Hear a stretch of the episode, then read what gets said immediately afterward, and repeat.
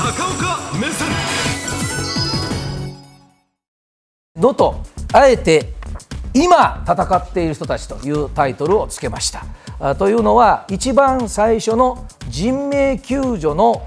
局面から今は本当に一日も早く暮らしを取り戻そうというところに入ってきておりましてそうなると最初戦っていた、まあ、今でも続いてますけど自衛隊、警察、消防の方が全面にというよりも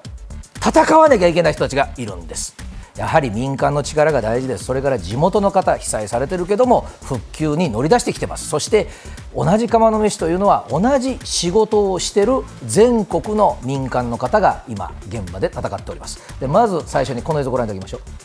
えー最初、まあ、これあの本当に道路を直していると言ってしまえば一言なんですがもうこれが何十箇所もうそれこそ100箇所以上を超えている場所です。で今まではですねこれあの皆さんお気づきですか？1月の最初の頃は皆さん迷彩服つまり自衛隊員が、あ自分たちの重機を持ってきてやってたんですがとてもじゃないけども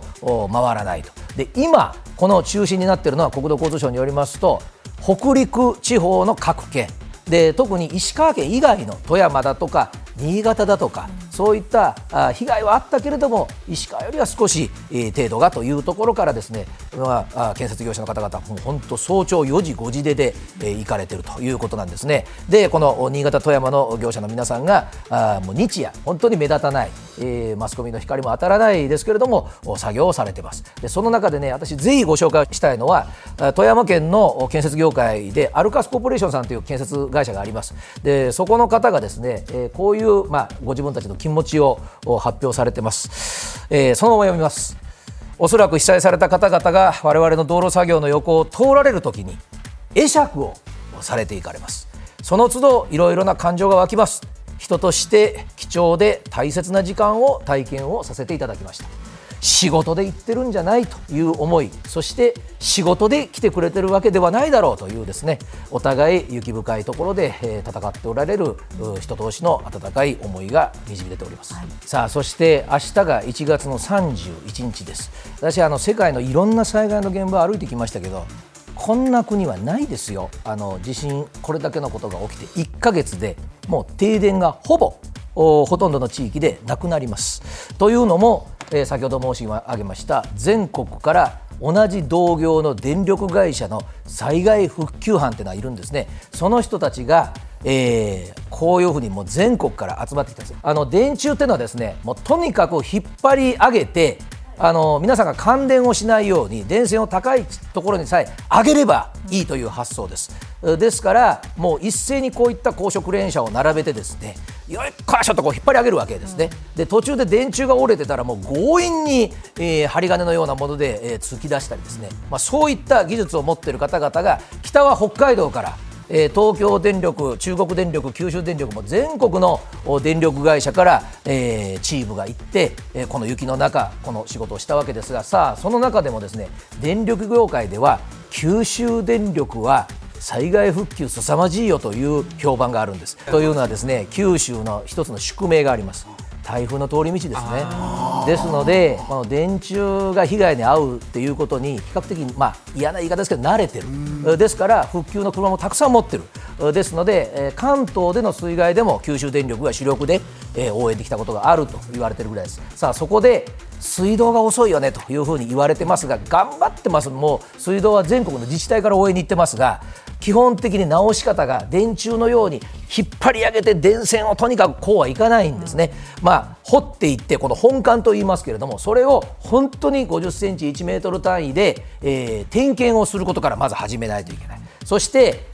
必ず漏れてくるんです。だから今日1メートルこの大きな本管を1時間かけてなんかもう変えましたと。やっと終わったと思ったら目の前から水がピュッと出るんです、これが水道の宿命です。そこで、えー給水が大事だと言われてますがあの私が1月の前半に行った時にはですね、まあ、海上保安庁があー港が使えるということで巡視船が1日1隻ぐらい入ってきて給水をしてました。護衛艦も入るようになりました。今海上保安庁はですね七尾の港1日4隻入ってえー水をフル回転で給水している時もあります給水車大体ざっと200台がいっぱいになりますでそのお水なんですが全部飲むことに回す時期はもうちょっと過ぎてきて大事なの選択なんですね。でコインランドリーは、まあ、もちろんその選択の支援の自衛隊の部隊だとかあ兵庫県の藪からも言ってますけれどもやっぱりお店開いてくれるっていうのが一番皆さん方、あ行きやすい歩いて行けるところもある。コインランドリーの会社も必死で今開けてくださってます。そして漁業です。で漁業はですねはいこちら変えてください。あのお魚。私あの前から申し上げてますがあ船の被害免れたところはもうとっくに漁に出てます、えー、今年は寒ぶりがよく取れてるそうです。能登産のお魚見つけたらぜひ皆さん買って食べてください。そして、えー、これあの震災初の水揚げを上げた港も出てきました。これねにぎすって言ってあのキスに似てますけども味はそうですね天ぷらにしたらキスより美味しいかもしれないね、うん、というお魚も地魚も上がってきております。そしてこちらですねあの能登半島の一部の港であの海の底が盛り上がっちゃって、うん、えー、漁船の安全に支障をきたすというところはですねもうご自分たちで国の復旧を待たずにこれ春節という言葉を使います。つまり海の底のこれショベルカーの大きいやつですが泥を上にかき出すというのがそもそもの言語なんですけどこういう機械船を雇ってきてそして自分たちの漁船が安全につけるように、えー、自分たちでとりあえずもう戦っているということです。能登のですね、えー、応援をしようというのが、まあ、SNS でも「ハッシュタグ頑張ろうのと」っていう言葉でもたくさん皆さん発信をしておられます。でこれを書いたねステッカーを貼った車もあるし今度はなんか T シャツもできるそうです、え、ぜひまたこれ検索をしていただいて私も T シャツができましたらぜひ L サイズ3枚買わせていただこうと思います。